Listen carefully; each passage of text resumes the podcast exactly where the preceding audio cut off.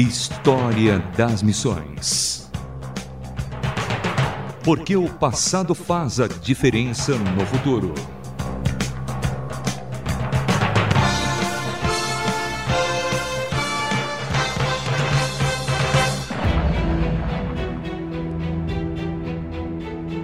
Olá, aqui é Samuel Matos em mais um História das Missões.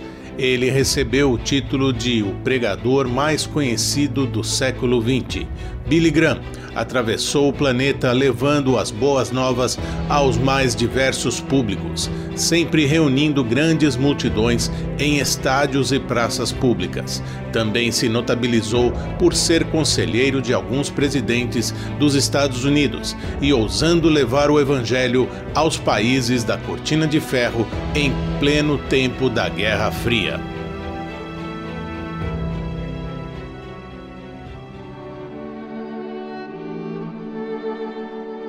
William Franklin Billy Graham Jr. nasceu em 7 de novembro de 1918. Ainda criança, na fazenda dos seus pais na Carolina do Norte, Billy foi levado por eles para a Associação de Igrejas Presbiterianas Reformadas, onde, aos 16 anos de idade, tomou a decisão de seguir o Salvador Jesus. Ao terminar o ensino médio, foi para a Faculdade Trinity da Flórida, sendo ordenado pastor batista em 1939. Billy Graham se casou em 1943 com Ruth. Os pais da noiva eram missionários na China e seu sogro foi um grande incentivador e mentor para Graham. O casal teve cinco filhos. Depois de formado, ele deu seus primeiros passos em sua própria congregação, chamada de Western Springs Baptist Church. Essa era uma época delicada da história, quando a Segunda Guerra Mundial assolava a Europa.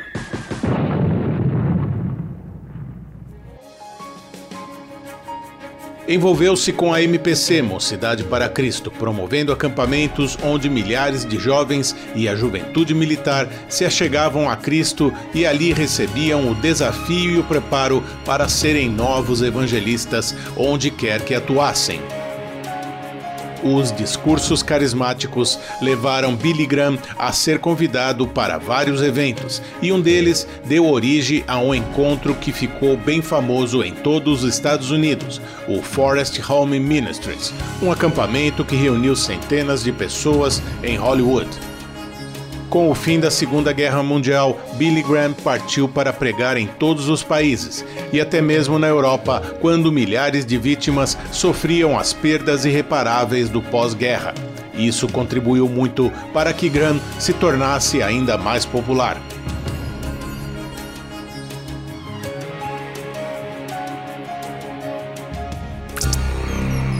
História das Missões.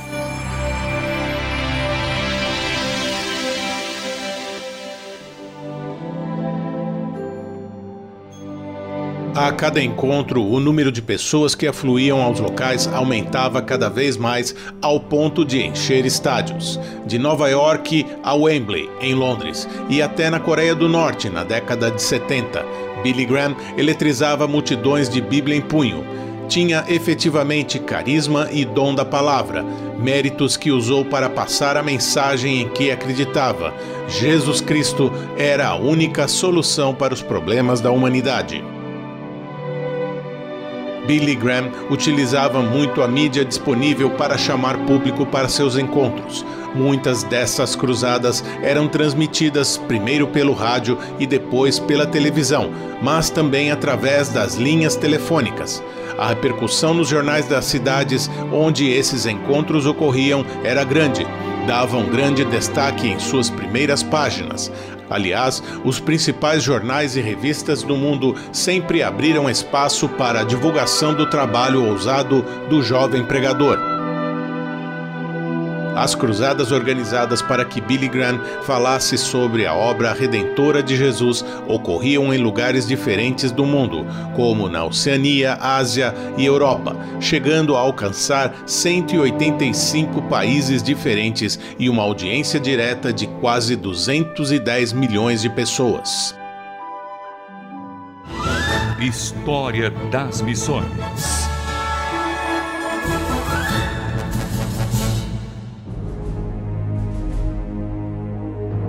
Foi com o presidente dos Estados Unidos, Richard Nixon, que Graham tornou-se capelão oficial da presidência. Seu prestígio na Casa Branca estendeu-se até os anos 2000, quando George W. Bush o convidou para fazer orações em eventos internos e participar de encontros religiosos.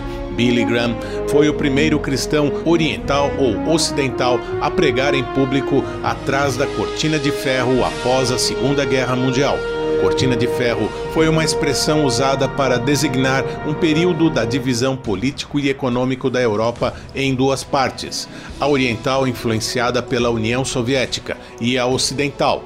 Esse período ficou também conhecido como Guerra Fria. Havia censura e repressão com violência para que os habitantes desses países não fossem influenciados pelos países do Ocidente. Foram diversos encontros onde Graham falou para multidões ávidas de escutar o Evangelho, culminando em reuniões gigantes em Budapeste, Moscou e complementado por convites sem precedentes para Pyongyang na Coreia do Norte em 92 e Pequim na China em 1993. Conta-se uma história de alguém que participou de um desses encontros, lembrando do silêncio que a multidão mantinha enquanto ouvia o microfone de Billy Graham. Esse silêncio era quebrado somente com o ruído dos tlec-tlecs das teclas dos gravadores que milhares levavam aos encontros e depois compartilhavam essas fitas com seus conterrâneos. I will give my life to Christ. But then, after that, something else must take place. The second thing is a change must take place in your life. The Bible says old things have passed away. História das Missões.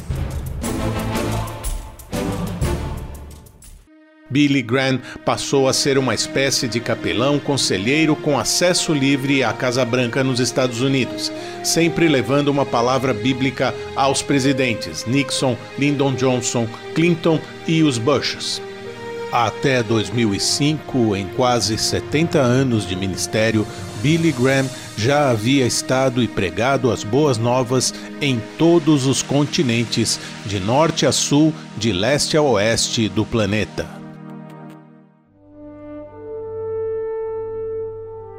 No ano de 2006, Graham descobre que está com mal de Parkinson e isso o afasta de grande parte de seu trabalho, que passou a ser conduzido por seu filho Will Graham.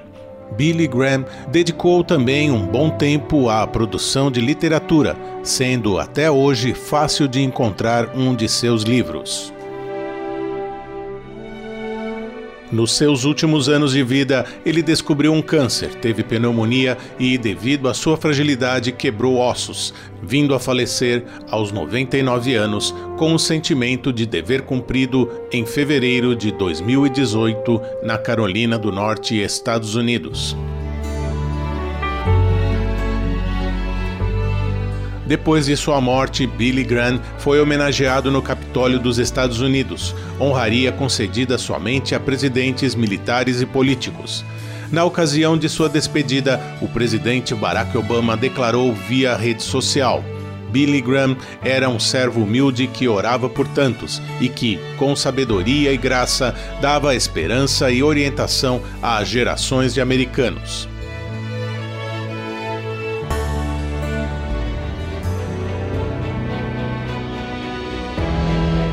Billy Graham pregou o Evangelho de Cristo pessoalmente a mais de 80 milhões de pessoas e a incontáveis ouvintes por meio do rádio, televisão e também do cinema. Em todo o tempo de seu ministério, imagina-se que pelo menos 3 milhões de pessoas responderam sim ao convite que ele fazia no final de seus sermões. Conhecemos a história de William Franklin Billy Graham Jr., um dos maiores evangelistas do século XX. E assim terminamos mais uma História das Missões, com produção e apresentação de Samuel Matos, direção André Castilho. Nosso e-mail rtm@transmundial.org.br. Até o próximo História das. Missões. Mais uma produção transmundial.